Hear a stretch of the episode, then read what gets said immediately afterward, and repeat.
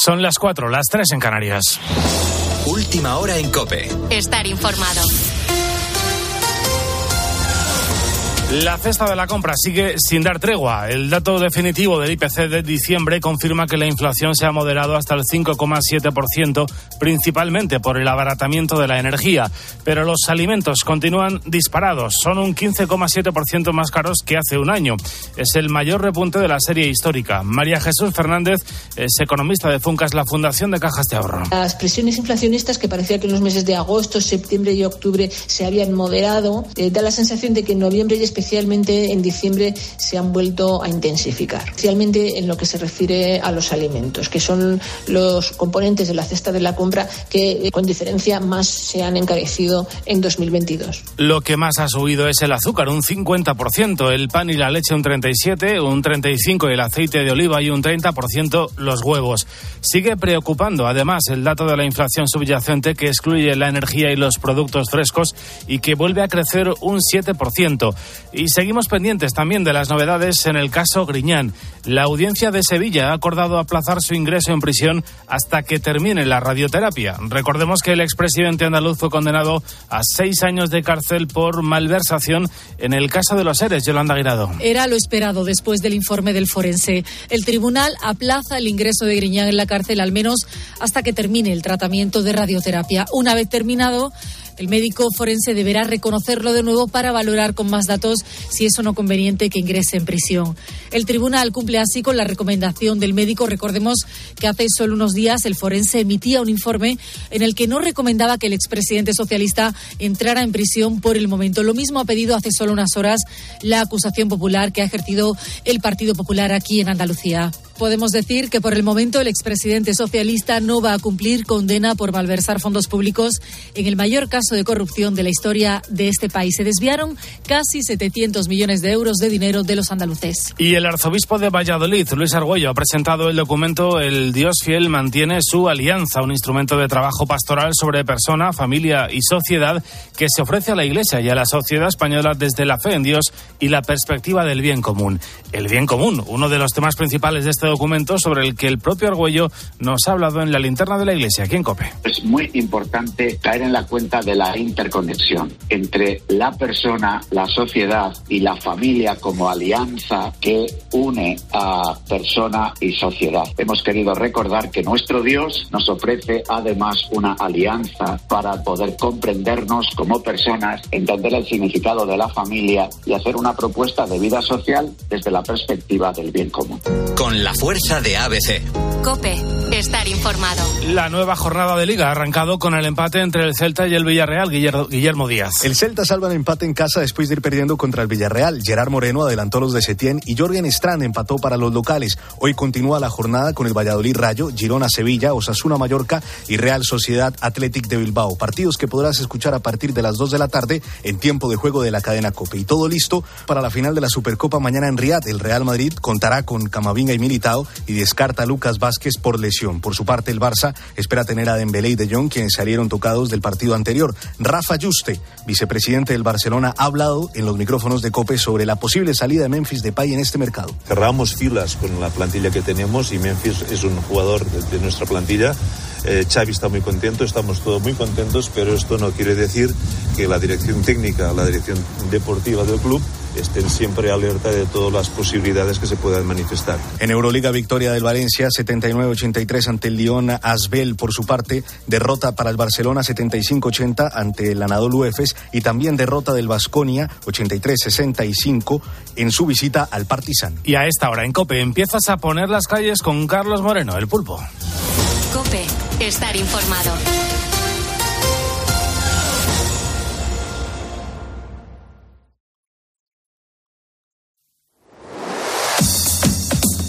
Carlos Moreno, el pulpo. Poniendo las calles. Cope, estar informado. Muy buenos días, estás escuchando Poniendo las calles de Lux, un programa en el que vas a poder disfrutar de los mejores contenidos que tenemos durante toda la semana, de lunes a viernes, aquí en Cope. Sabemos que para que el país funcione es necesario poner las calles. Y recuerda que si me estás escuchando ahora es porque eres un ponedor y juntos vamos a por el sábado. en este momento en el que ya te certificó que también están pasando cositas. Sí, pasan cositas. Hoy es lunes, pulpo. Y muy poca gente, yo diría que tan solo se salvan Herrera y cuatro locos más, toleramos este día. Si vieras tú qué pereza me da. Regulinchi. Sí, sí, no, el, el lunes es un día bastante Perezoso. es sí, es un día rancio. A lo que llamaríamos rancio. Sí, sí, sí. sí. Eh, el día en sí es como otro cualquiera. De hecho, cuando estás de vacaciones ni reparas en que es lunes. Pero claro, cuando tienes que madrugar y has librado el sábado y el domingo, el lunes se, se hace cuesta arriba. Dos días de descanso hacen mella y claro, da pereza máxima volver a arrancar la semana. Pero hay una web especializada en empleo que ha analizado las visitas que recibe un artículo en el que te dan consejos para avisar de que estás enfermo. Para engañar, vamos, para Mm. Ya, meterle ya, ya. una trolilla Sí, un camelo, sí, al, sí. al jefe. Aunque realmente no lo estés. Tú estás bien, pero esta web te dice lo que debes decir o hacer para Madre fumarte el lunes. Joder. Bueno, ¿te imaginas cuál es el día que más visitas recibe esta página web? Claro, el domingo, ¿no? Efectivamente, ese día dices cuando suena el despertador, ¿eh? cuando es lunes, eh, o el domingo por la tarde o el lunes por la mañana a las 7 de la mañana, que oyes el despertador y dices, bien, hoy voy a decirle al jefe que me encuentro mal porque... ¡No puedo! No puedo. Es verdad que hay días que es como de, por favor, no sé si me estaré muriendo de verdad, pero yo la sensación que tengo es esa. Bueno, los otros días más proclives para el absentismo, además de los domingos por la tarde o el lunes, son después de Navidad, es que acabamos de pasar las fechas. Hombre, claro. Son después de Navidad, es decir, eh, lo que sería el día 26, después de Año Nuevo, el día 2 de enero, Sí. el día después del domingo de Ramos, el lunes de Pascua, y luego el primer lunes del año. El menos proclive, el menos proclive para el absentismo laboral son los viernes. Ahí no nos molesta. Ahí no, ahí, No ahí nos le molesta. echamos el resto para ir a currar y luego ya tomarse una cerveza. Sí, sí, yo de todos modos creo que deberíamos empezar a tomarnos los lunes como Herrera, mira. Sí. ¡Que por fin es lunes!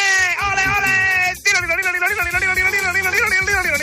Es un cambio de mentalidad, claro. Lunes, lunes, empezamos la semana. ¡Ole, ole! Poniendo las calles. Empieza la cope poniendo las calles. Buenos días a todos. Este es un ponedor que nos mandó hace años este mensaje y yo le tengo guardado como oro en paño. Sí, hombre, claro, es un mensaje muy bueno, Es claro. lunes Sí, y sí, el sí. ponedor está encantado porque Hombre. escucha poniendo las calles. Claro, es su, es su vitamina, claro. Oye, siempre hay una manera de alegrarte el día. Nos vamos a ir ahora a China, ¿eh? donde estaba nuestro ponedor, eh, que ha entrado a las 4 de la mañana, y ahí hay una noticia que nos ha impactado, y no es para menos. Una mujer, al parecer, se precipitó hace un par de noches de su balcón a un coche que estaba aparcado justo debajo. Afortunadamente la joven se encuentra bien, pero eh, hay un vídeo de cámaras de seguridad y las imágenes han dado la vuelta al mundo. Y todo por lo que estaba haciendo la muchacha cuando se cayó al vacío. ¿Tú te imaginas qué es lo que estaba haciendo? Pues no tengo ni idea, vea, pero estoy súper nervioso ahora mismo, Te ¿eh? lo explica chiquito. Haciendo una guarrería española.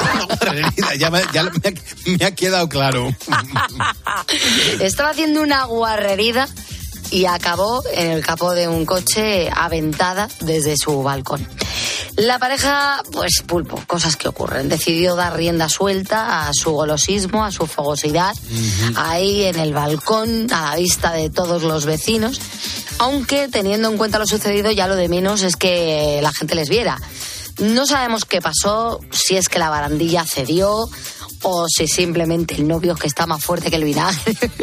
claro, seguramente. Lo único cierto es que la joven... Y voló. Voló, pero voló, pero es literal. Como te digo, estamos contando la historia con frivolidad porque la mujer ha, resol- ha resultado ilesa eh, en la caída. En el vídeo, además de ver cómo ella se precipita, se ve también cómo el novio entra alarmado en la casa. El novio que estaba con ella y ve como ella ¡fium! sale despedida. ¿Cómo ha hecho el ruido? A ver, ¿cómo ha hecho? y, sale despedida. El novio, claro, se queda diciendo, ahí va, que la he perdido. claro. Y entonces entra corriendo eh, en, en la casa para bajar rápidamente las escaleras y preocuparse por su estado. Todo es muy esperpéntico y bochornoso dadas las circunstancias.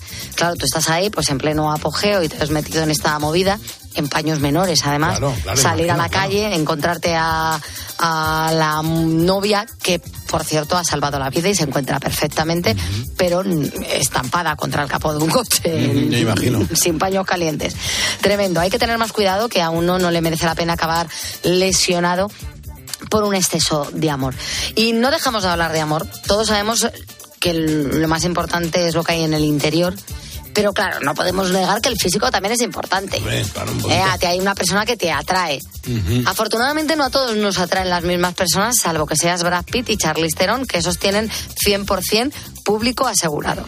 Pero luego el resto, pues hay gente que dice, joder, qué atractivo me resulta esta persona. Y el amigo va y te dice, pues que a mí no me parece nada atractivo. ¿Cómo es, verdad? ¿Cómo es la, la, la subjetividad en el caso de la belleza? Insisto. Son los gustos personales de cada uno. ¿no? Claro, hay casos muy concretos que es 100%, pero por regla general no todo el mundo llegamos a ese estándar, ¿no? a ese porcentaje. Correcto. Bueno, la historia es que mm, para que surja la atracción es bueno que la persona pues te guste un poquito. Hay muchos motivos para dejarlo con una pareja, ¿eh? desde los cuernos, pasando por la incompatibilidad de caracteres, hasta una notable falta de higiene. Pero el, esgrimido por este hombre, por esta persona que abandonó a su pareja, es de traca, es de locura. Ha ocurrido en Egipto, donde el caballero ha pedido el divorcio tan solo un mes después de casarse, porque dice que ha llegado a la conclusión de que es que su novia, la mujer con la que se casó, su esposa ya, Sí. no le gustaba nada sin maquillaje. ¡Ay! ¡Ay! ¡Ay, que me quedo muerta! ¿Cómo te lo estoy contando? Madre mía, cómo está el panorama. ¿eh? No, no, no, no. El hombre ha alegado en los tribunales que, claro, que cuando él la conoció lo hizo a través de las redes sociales. Y siempre estaba bella, siempre arregladita. Y luego ya cuando empezó a quedar con ella, pues también iba siempre mu- muy arreglada, muy maquillada. La seguía encontrando muy atractiva, a él le gustaba. El problema comienza el día después de la boda cuando la mujer se levanta. Claro, yo, claro, se yo me lleva la sorpresa. Claro, y si ya- yo siempre digo en estos casos, claro, tú a, tú a mí en Cope Pulpo, yo vengo aquí con mi bota de tacón, Sí. mi arreglo, Sí. mi pelo bien peinado. Yo me levanto con un pijama de franela y un Claro. moño en la coronilla Claro. que es para verme. Pues esto le ocurrió a esta mujer. El problema comenzó el día después de la boda cuando la mujer se levantó por la mañana y el hombre dijo... ¿Qué ha pasado? Jaja, ¿no? ¿Qué ha pasado? Que, que cogió confianza y que Era- dijo ya a, a cara lavada. Oye, una mujer también con la cara lavada, nada más, eh, está muy bien, cuidado. ¿eh? Perdona, yo tengo mi atractivo al natural, pero evidentemente no soy igual que en la Que con calle. un poquito de puerta, ¿no? con un poquito de la, de la pintura de la puerta. Eso es.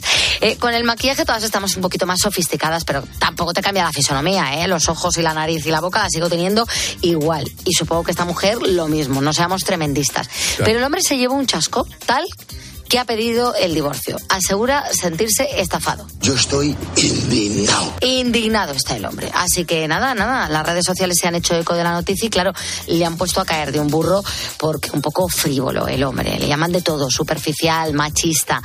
La mujer cuenta además que ha necesitado ayuda psicológica, pulpo, de la humillación que ha sentido. Hombre, y a mí no me extraña porque menudo personaje, eh, el amigo, menudo disgusto a la muchacha, Pues el pensar bien, lo que se ha quitado de medio. Mm. se ha quitado de en medio un buen marrón, Muy tenía bien. que haber aguantado a este tío toda la vida. Además, él supongo que tampoco olerá igual recién levantado que recién duchado. Seguro. Esto es como todo en la vida. Seguro. Escuchas Poniendo las calles. Con Carlos Moreno, El Pulpo. Cope, estar informado.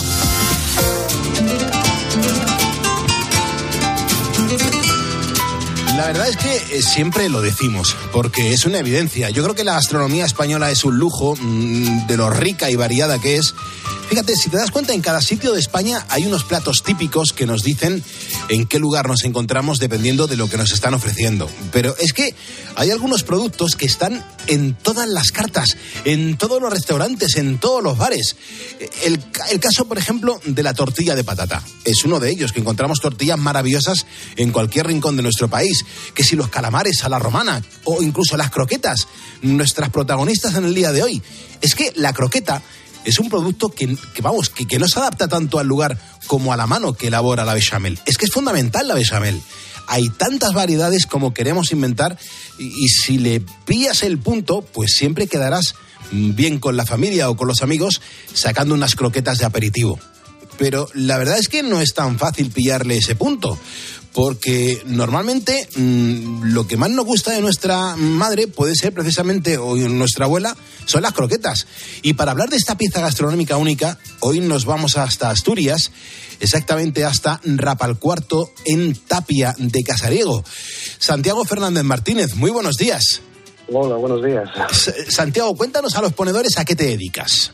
Eh, bueno, yo en principio me dedico a la restauración, tengo lo que es un restaurante con catering y a mayores pues tenemos un obrador de croquetas, uh -huh. que es lo que, bueno, venías hablando ahora, uh -huh. lo, lo, lo, las croquetas y todo. Desde hace cuatro o cinco años pues nos dedicamos también al tema de hacer una croqueta rica. Uh -huh.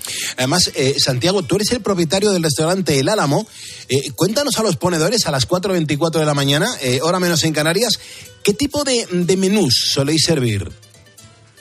Bueno, en El Álamo, por ejemplo, pues bueno, es un poco comida tradicional, pues bueno, la tradicional jabada de aquí en Asturias pues es lo típico. Sí. Eh, los callos, un pote asturiano, y, bueno, y después pescados y mariscos del, del Cantábrico, una, uh -huh. una, buena sopa de marisco también, una crema, eso más bien. Y bueno, y mucho, pues, en nuestros restaurantes desde hace unos años, pues, la tapa que nunca falta en, en la mesa, pues, uh -huh. son las croquetas, uh -huh. lógicamente. Sí. Bueno, Hoy precisamente, Santiago, los ponedores nos están dejando eh, en nuestro facebook.com barra poniendo las calles eh, modalidades diferentes de, de croquetas, de, cómo las preparan, dónde las comen, por qué las comen y de qué las comen. Pero, eh, Santiago, sí que me gustaría saber qué hace de vuestras croquetas que sean algo tan especial. Eh, bueno, pues tiene que... Es un producto natural, es un producto muy bien elaborado, una bechamel muy cremosa y con unos productos espectaculares. Entonces, pues bueno, hizo que hiciéramos de ello pues un, un pequeño obrador para solamente hacer eso. Y, bueno, fue la gente, más bien, quien nos empujó, dada la, demanda que, teníamos. Elaborando croquetas llevo desde hace, bueno, pues 40 años. Pero así en plan en plan grande y demás, pues sí que llevamos nada más que cinco y fue la gente quien que nos que nos apoyó, porque bueno, las hacíamos hoy vendiendo unas pocas para llevar para casa, que son, están muy ricas, y así fue como, pues, es un producto que es congelado, pero que no, como si no fuera congelado, no se nota. Entonces, claro, para ama de casa, por ejemplo, pues estar en casa y poder sacar una docena de croquetas y, y ponerlas en un aperitivo, pues es muy, muy cómodo y aparte pues está poniendo un producto que, que le van a, si dice que ha sido en casa, pues bueno, le van a hacer la ola en cantidad. Y si le dice que son de coquetina, pues bueno, me harán más la ola a mí que, que a ella, lógicamente. Es verdad. Hombre, la, la, gente acude masivamente a sitios simplemente porque tienen una buena croqueta, o hacen unas buenas bravas, o hacen, por ejemplo, una buena oreja a la plancha. Pero en tu caso, Santiago, ¿cuántas croquetas podéis vender en un día? Eh, bueno, ahora mismo estamos con una producción de 300 kilos diarios, que es una producción pequeña, como tanto, bueno, pequeña o grande, según como se quiera, decir. según como se quiera mirar.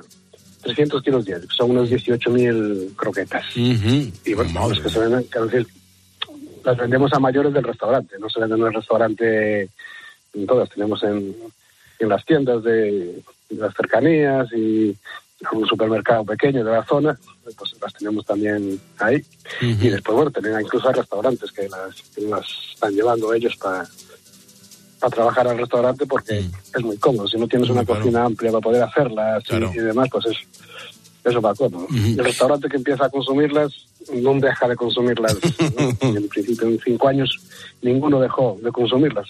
Qué bueno. Que las, que las vieron y las probaron y demás, pues se enamoraron de ellas y ya no tienen otra. Yo soy de los que piensa que una buena croqueta tiene que tener un, un buen pan rallado y, y- soy, y lo reconoce, que, que- a mí me gusta comer las croquetas con un trocito de pan. A mí, a mí el pan me vuelve loco y, y- una buena croqueta con un trocito de pan eh, en boca es algo delicioso. Fíjate, hay muchos ponedores que me están contando ahora mismo, Santiago, eh, que tú eres de los que ha conseguido hacer la bechamel que sea muy especial, ¿no? Eh, ¿A ti quién se- te enseñó esta, esta receta? ¿Fue a lo mejor tu, tu madre, tu abuela, quizá una tía? No, cuéntanos. Bueno, las recetas, sí, bueno, la receta la que tenemos el- es nuestra de- del restaurante. Y bueno, como, ya, como decía antes, ya llevamos 40 años haciendo croquetas, pero hacemos croquetas para nosotros, para el restaurante, nada más. Y bueno, eh, ahí cuando la, cuando la crisis del 2013 y tal, fue cuando empezamos a probar un poco más sabores. Bueno, teníamos las típicas de jamón o de pollo, eran las que se hacían. Sí. Empezamos a probar más sabores y cosas y, y bueno, y lo que decía, la gente pues empezó demandándolo hasta para llevar para casa. Qué delicia. Pues, yo, ya digo, yo no pertenezco a mi familia, no es decir, oye, es de mi abuela o es de, de mi madre, pues no, en este caso no. Un poco pues a base de hacer pruebas y, bueno, y, cada, y cada una que sacamos, pues bueno, y que sí que le dedicamos un tiempo a poder matizarla y dejarla perfecta. Ujú. Fíjate, eh, yo creo que los productos con los que se elaboran este tipo de platos, eh, Santiago, eh, yo creo que son esenciales para el resultado final. Me imagino que vosotros lo- lo- las elaboráis con, con la bechamel con, con leche asturiana. Sí, bueno, ahora hacemos con leche asturiana, con mantequilla.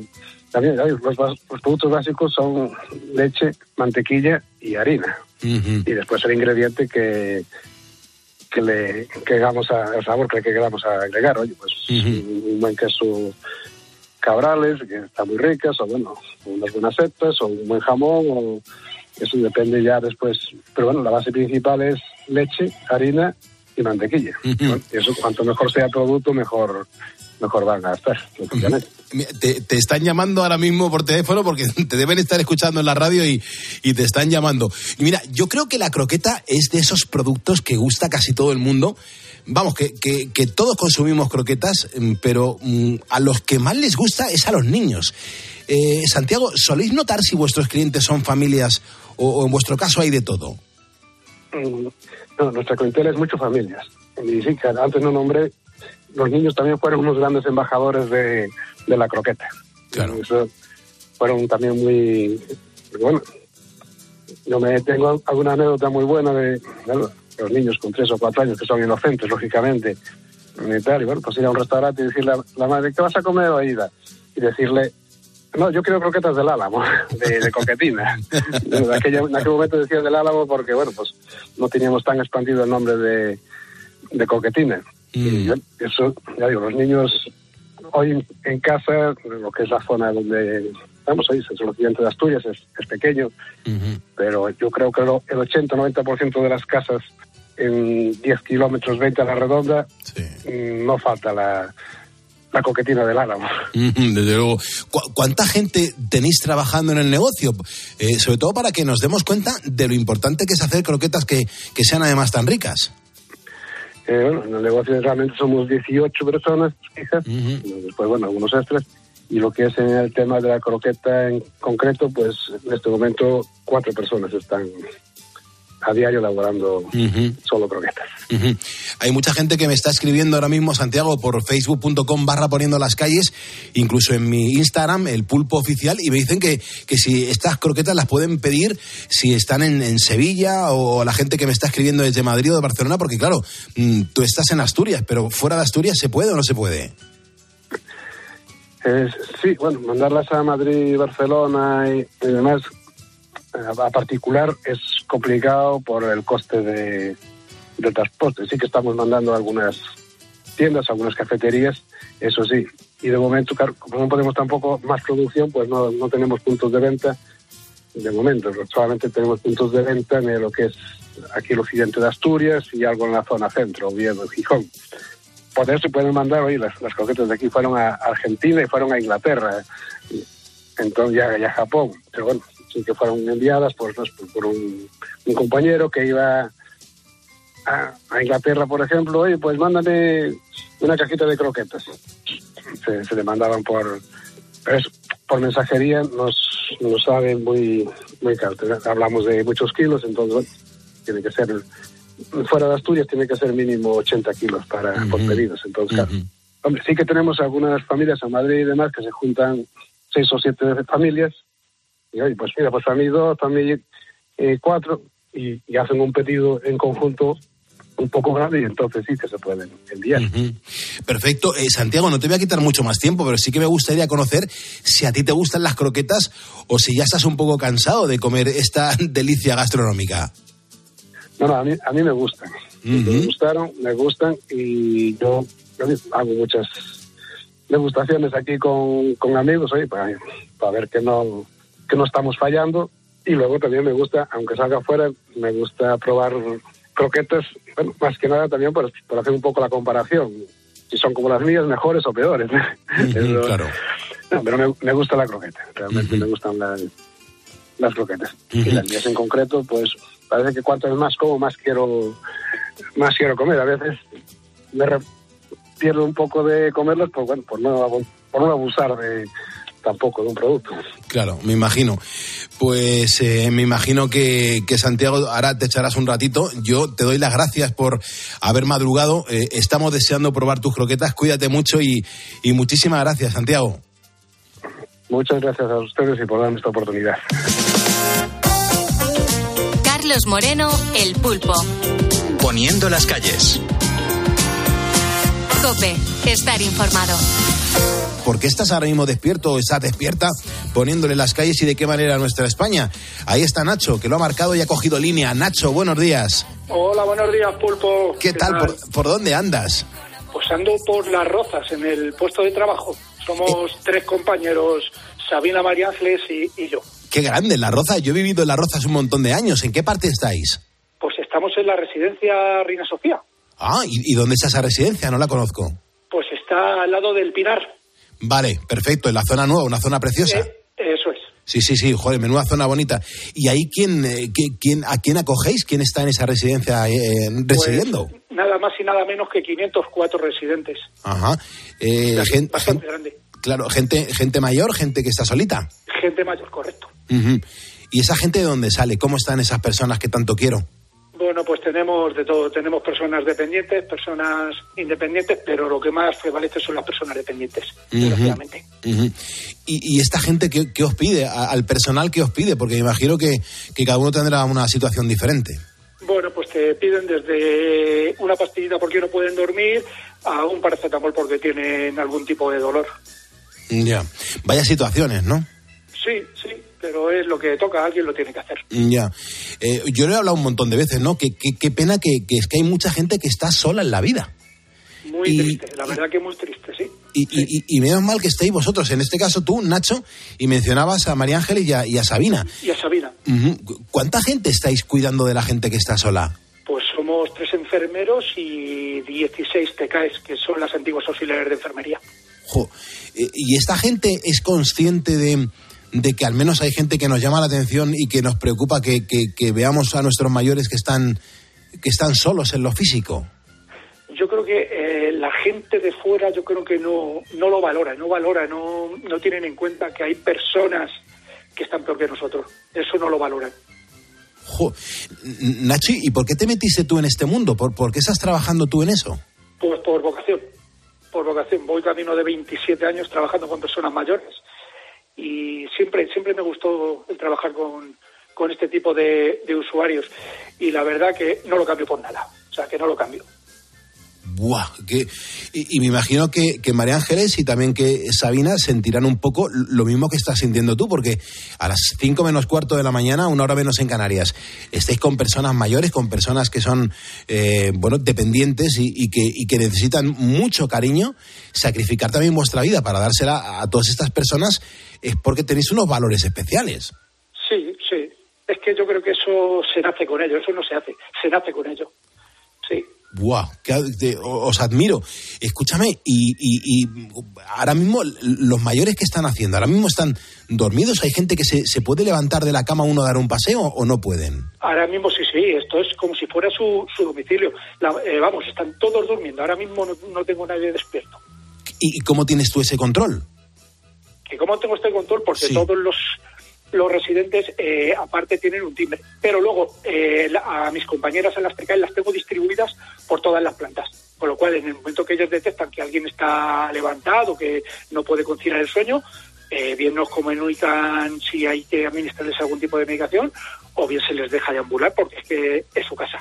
Qué bueno. Por- ah, ah, hay muchos que se desvelan a mitad de la noche se bajan a fumar un cigarrito y se vuelven otra vez a la cama Qué barbaridad, macho. Es increíble, Nacho. Escúchame, ¿y vosotros cómo hacéis para poder estar escuchando este programa de radio? porque tenemos una radio. Es que la radio es indispensable en este turno. Entonces a las 4 de la mañana, toda la noche, porque encima tenemos turno fijo, te escuchamos. O sea que, Buah. Eh, eh, ¿Yo puedo ir una madrugada a veros, a hacer el programa desde ahí? por supuesto, ¿En serio? sí, sí, hombre. O sea, yo me puedo... tele- te yo dejo mi teléfono, sí, que se puede hacer. Sí, No, sí. te iba, te iba a decir, solicito a mis compañeros técnicos una unidad móvil y me voy a hacer las dos horas de, de radio allí con vosotros por si se produce alguna incidencia en el sentido de, de que se levante algún mayor y que le apetezca hacer la radio en directo conmigo. Perfecto. Y nosotros te recibimos con los brazos abiertos. Vale, pues Nacho, te tomo la palabra, lo voy a hablar con producción y con los jefes Vale. y un día me invitas ahí un- a un café de madrugada y estamos con los mayores. Yo can- encantado los tres de recibiros. Qué bien, pues oye, Nacho, te tomo la palabra. Os vamos a hacer un, un diploma, también se lo vamos a hacer a Sabina y a María Ángeles. Perfecto, muy y, a, bien. y a ti, Nacho, y, y estamos en contacto y te agradezco un montón que os dediquéis a eso y que encima tengas el, el- el valor de coger el teléfono, llamar a la radio y, y- y contarlo en, en directo. Ajá, muy bien. Muchas gracias. Nacho, cuídate, muchísimas gracias, un placer. Igualmente, un abrazo pulpo y Hasta luego, por. Muchísimas gracias. Venga, hasta luego. Hasta ahora, hermano.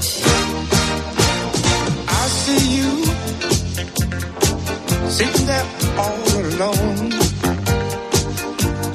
crying your eyes out everything's going wrong.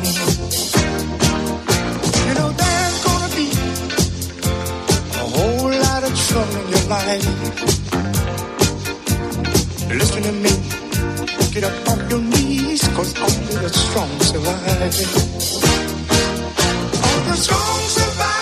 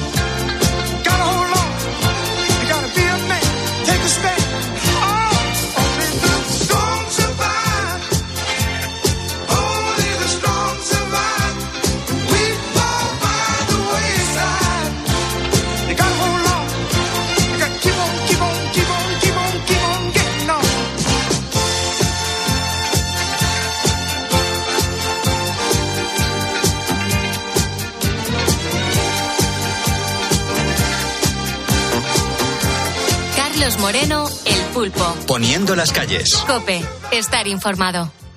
Este fin de semana, súmate al deporte. Tan tranquilos. Súmate a la diversión. Súmate a tiempo de juego. Ay, ay, ay. Oye, ambientazo, ¿eh? Este sábado, Real Sociedad Athletic Club. Pide mano, pide penalti. Y el domingo, Almería Atlético de Madrid. Fantástico. Y la final de la Supercopa de España. Un clásico. Real Madrid, Fútbol Club Barcelona. Cumplido esto, ¿algo que decir? Escaloni también se suma siempre a tiempo de juego. Lo escucho siempre y soy de la verdad serio, de lo- los periodistas que gusta, gusta escuchar. Tiempo de juego con Paco González, Manolo Lama y Pepe Domingo Castaño.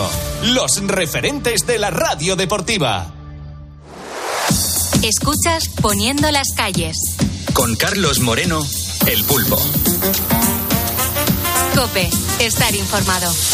De la que te quiero hablar ahora es eso de trabajar menos días a la semana y cobrar lo mismo. Yo creo que es el sueño de cualquiera de nosotros. Esto es un sueño que desde este 1 de enero pues ya se ha convertido en realidad en algunas pequeñas y medianas empresas españolas. Se trata de un proyecto piloto del gobierno que ha acotado el sector industrial y también al sector de la consultoría.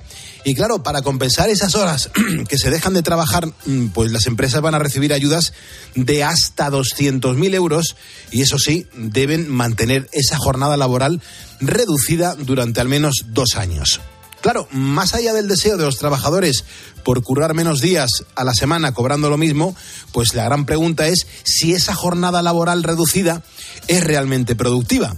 Es decir, si es buena para la empresa y no solo para sus empleados. Lamentablemente, mm, por la experiencia que nos llega de otros países, la ecuación eh, aún no está del todo clara. Hay ejemplos positivos y otros no tanto.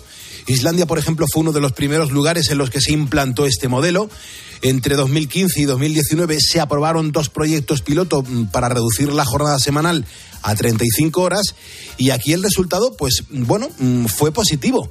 La productividad se mantuvo, incluso se aumentó y también los trabajadores pues notaron una mejora de su estado de ánimo. Donde parece que no hay esa unanimidad es en Reino Unido.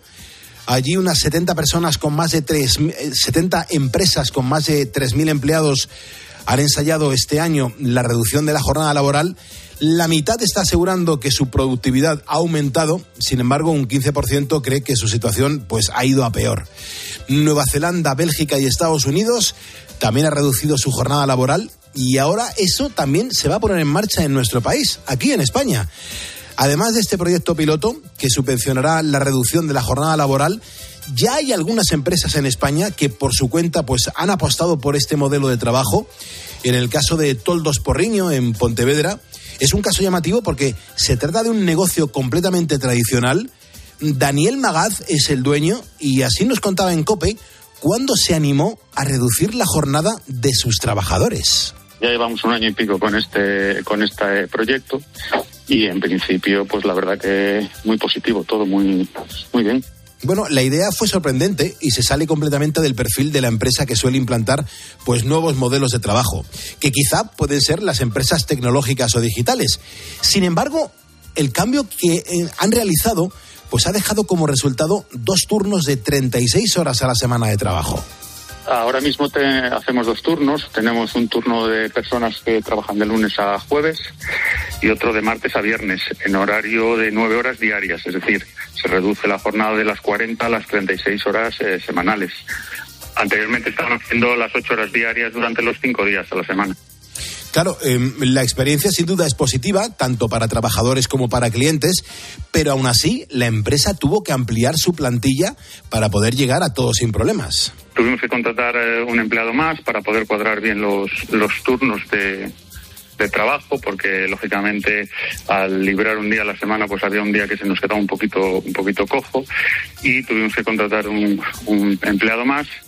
Y en principio, una vez contratado el empleado más y hechas los plannings, pues lo que damos es el servicio de los cinco días a la semana igualmente, como hacíamos antes, pero con turnos de cuatro días de trabajo.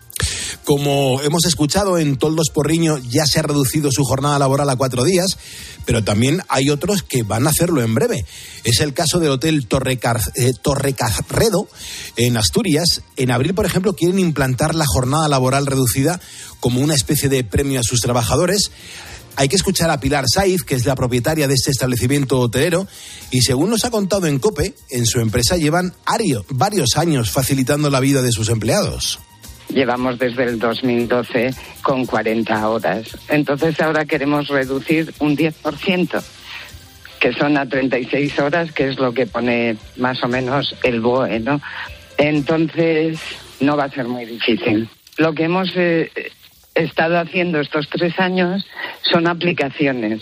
Ahora ya no tenemos ninguna orden ni escrita, ni de palabra, ni nada.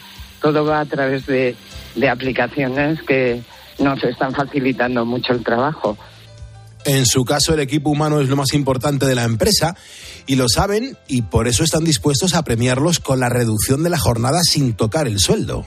lo que mejor tenemos es el equipo. Entonces, pues eh, hay gente que tiene otras titulaciones, pero que no queremos perder, porque llevan años con nosotros, ¿no? Entonces, hay que incentivar a la gente. Y, y este equipo, pues lleva muchísimos años juntos y no hay. Yo creo que no vamos a tener ningún problema. Bueno, es muy importante apostar por la conciliación y el bienestar de los empleados porque no todo es el dinero.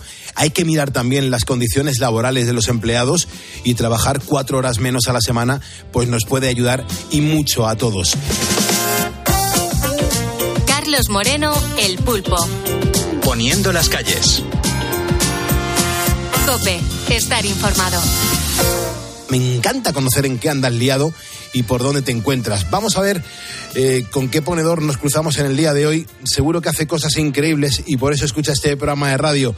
Vamos a abrir el teléfono. Tenemos a un ponedor. Hola, buenos días. Hola, buenos días. ¿Qué tal? ¿Tu nombre cuál es, por favor? Pues me llamo Jacobo. Jacobo, y, y dile a la audiencia de Poniendo las calles, ¿desde dónde nos llamas?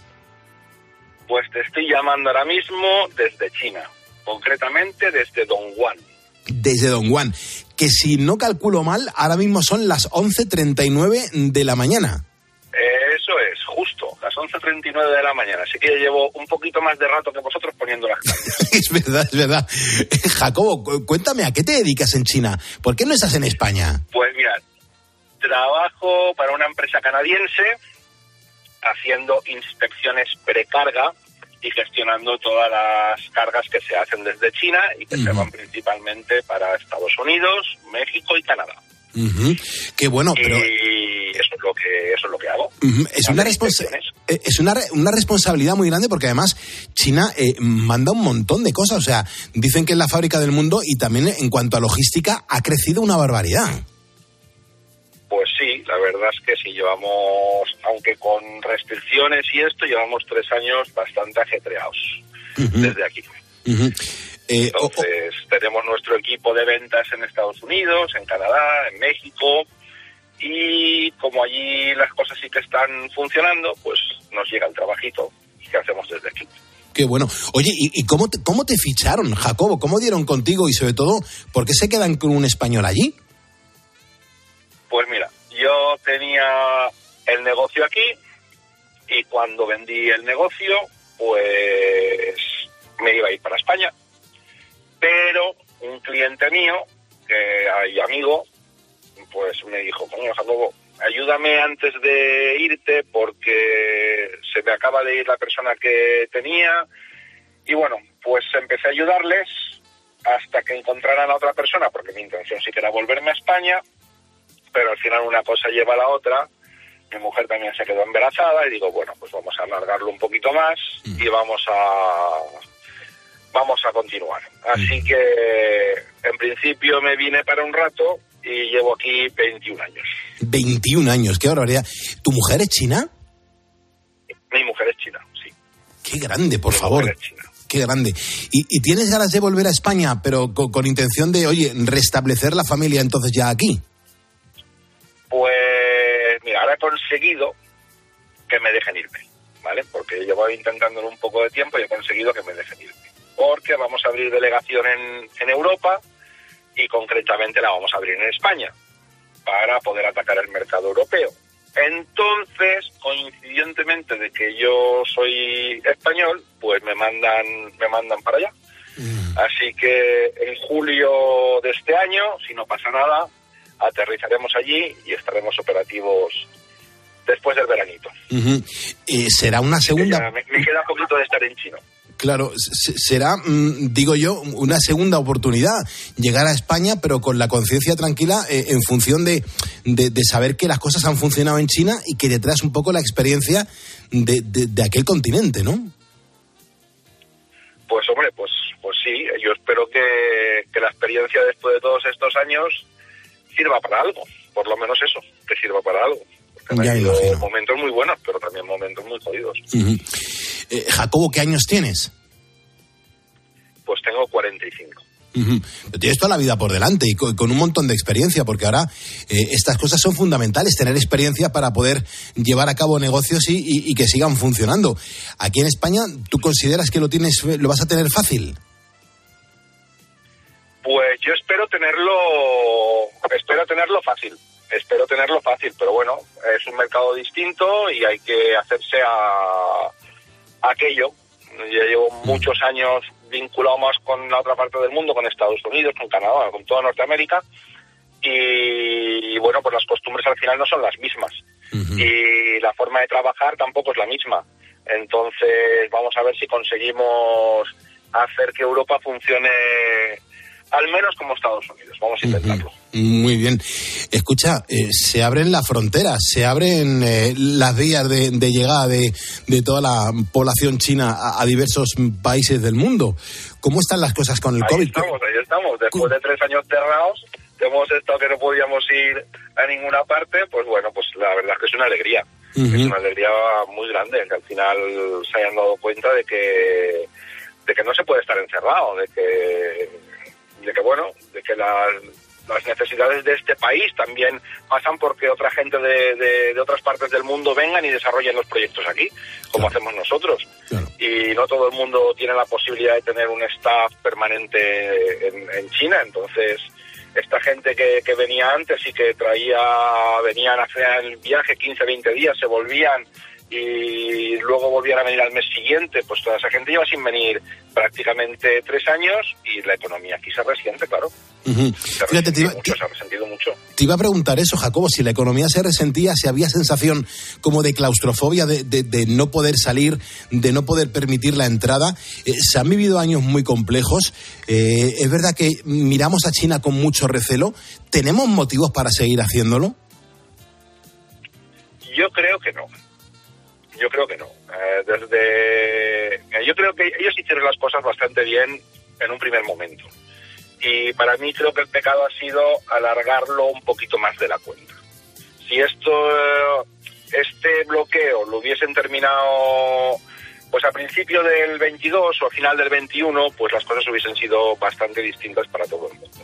Pero bueno, también hay que entender un poco la realidad de este país. Vamos a ver, nosotros conocemos la realidad en España y tenemos afortunadamente muy buenos hospitales y muy buenos médicos, pero aquí en un día normal, en un día normal sin, sin COVID, ya los hospitales están a parir. O sea, están, están complicados. Pues imagínate tú si das manga ancha y rienda suelta al virus, la que se te puede liar, pues la que se nos lió a nosotros al principio de la pandemia, pero Sí. multiplicado por un montón. Entonces, ellos trataron de aguantarlo y creo que desde mi punto de vista creo que lo han aguantado un poquito más de la cuenta. Pero bueno, al final se han dado cuenta y, y están abriendo y se... Y yo creo que, que no va a haber una repercusión grande, grande, grande en el resto del mundo porque los chinos vayan a salir más o vayan a salir menos. De hecho, los chinos no van a empezar a salir hasta marzo o abril. Y va a ser más la gente que venga de, de fuera aquí a China y luego se vuelva que sí que hay mucha gente que, que- que lo necesita, que, que necesita venir aquí porque tienen su- sus producciones aquí, porque tienen su trabajo aquí. Entonces, eh, tienen que tienen que venir. Y yo creo que el problema va a empezar un poco más, más por ahí. Pero también es verdad que tal como estamos en estos momentos no es como estábamos al principio de la pandemia, tenemos más información y más y más recursos. La gente está vacunada, los hospitales están preparados, han hecho las cosas bien. Entonces, yo creo que no va a afectar demasiado. Qué, qué bueno, eh, Jacobo, encontrarte, ¿no? Eh, estás en China, eres un, un español que, que está allí y que escuchas el, el primer despertador de la radio que se hace en España, en la cadena COPE, esté poniendo las calles. Cu- cuéntame, por favor, cómo te cruzas con nosotros o cómo nos cruzamos con nosotros contigo y nos eliges para, para pasar dos horas ahí en tu vida. Pues mira, yo te sigo desde hace muchos años cuando estabas con José Antonio y luego te he venido siguiendo.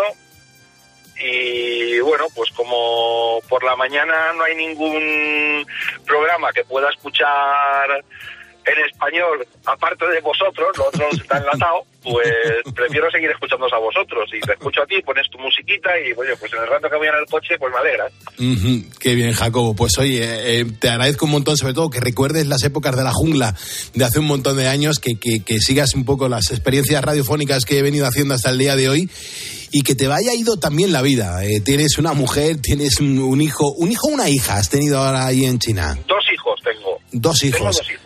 No sé, la vida te sonríe. eh, me encantaría que, que cuando vuelvas a España, si, si se da la oportunidad, que te vinieses al estudio a conocernos, que nos podamos dar un abrazo y decirte que, que te agradezco un montón que desde la lejanía también seas un ponedor de calles. Ahí estamos, poniendo las calles para que todo vaya como tiene que ir. Qué bien, Jacobo. Cuídate mucho y espero que nos veamos por aquí, por nuestra España. Eh, un abrazo enorme y feliz año nuevo. Un abrazo, pulpo. A cuidarse. Escuchas Poniendo las calles. Con Carlos Moreno, el pulpo. Cope, estar informado.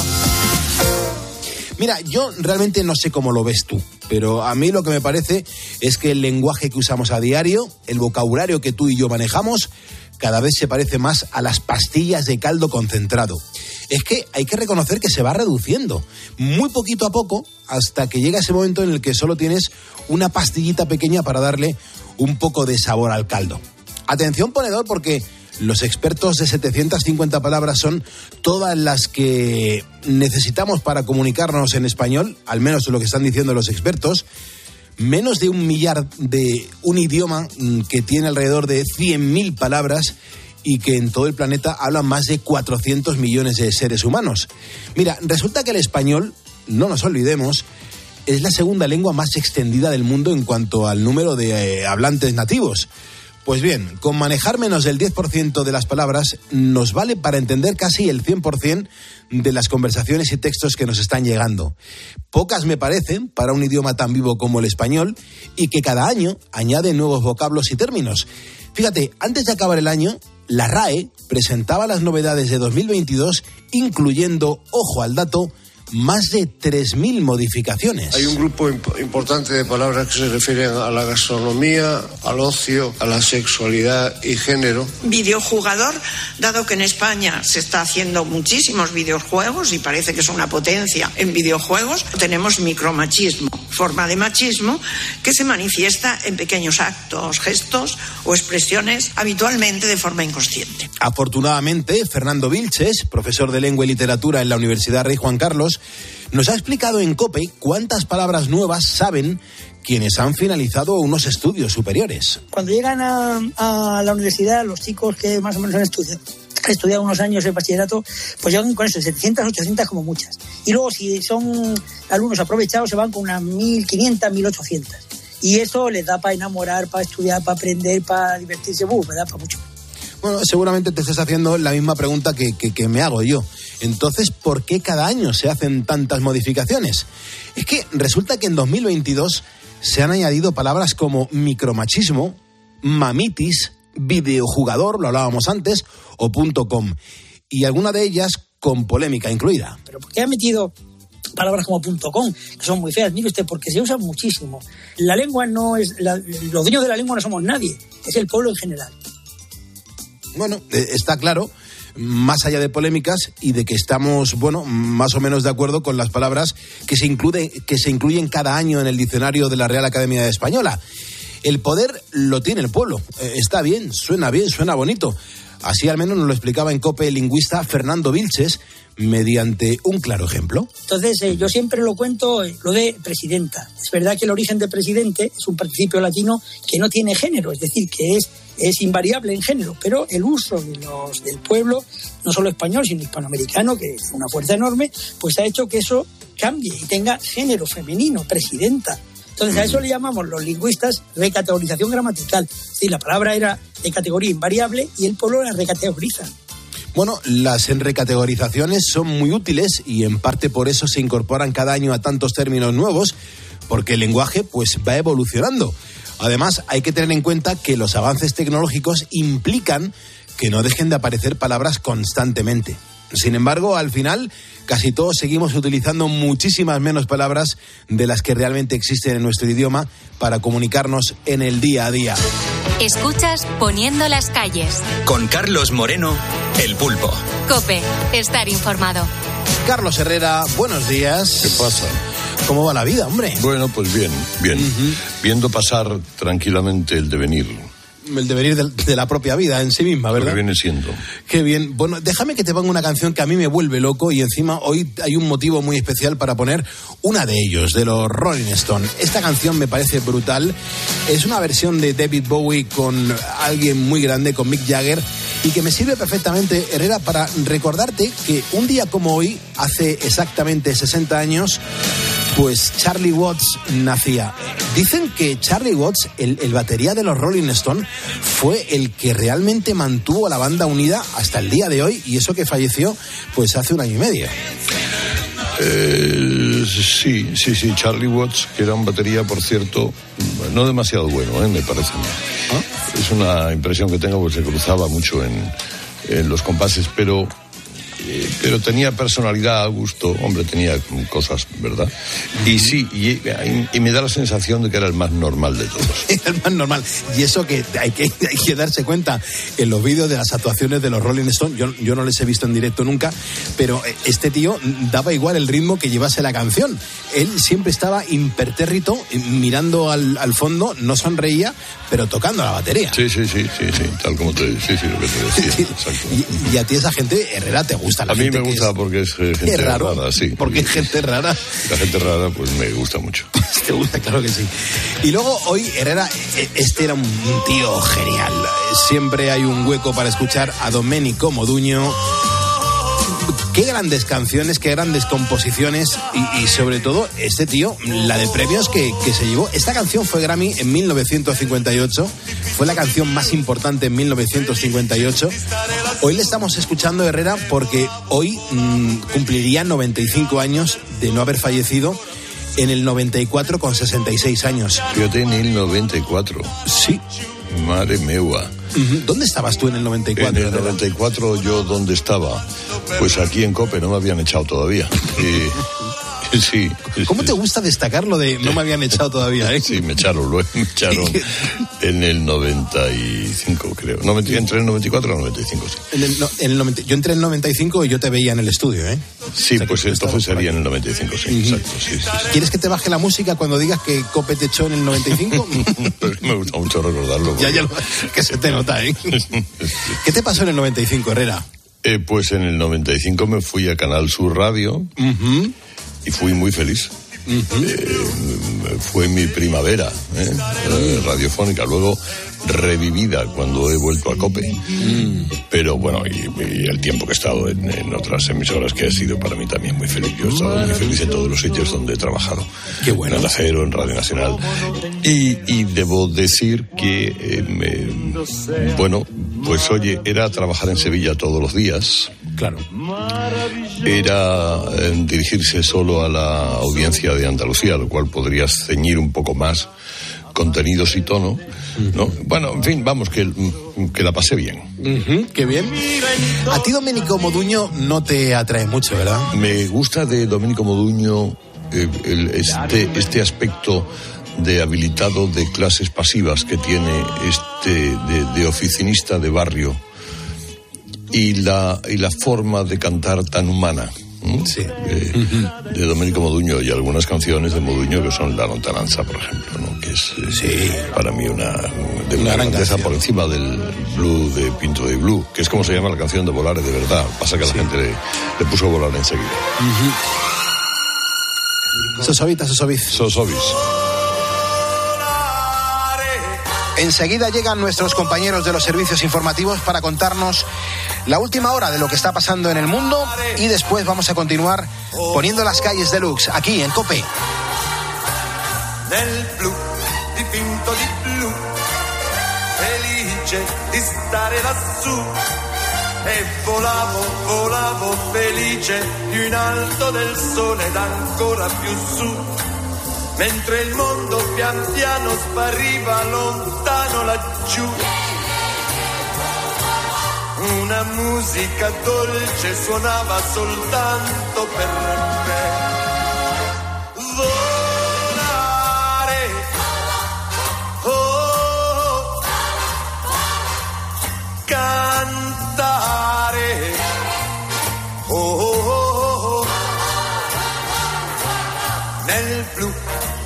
Dipinto di blu, felice di stare lassù.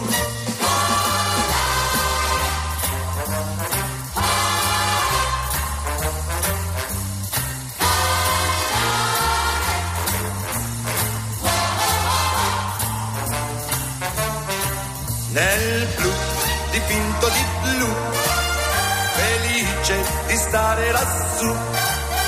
E volavo, volavo felice più in alto del sole ed ancora più su. Mentre il mondo pian piano spariva lontano laggiù. Una musica dolce suonava soltanto per me.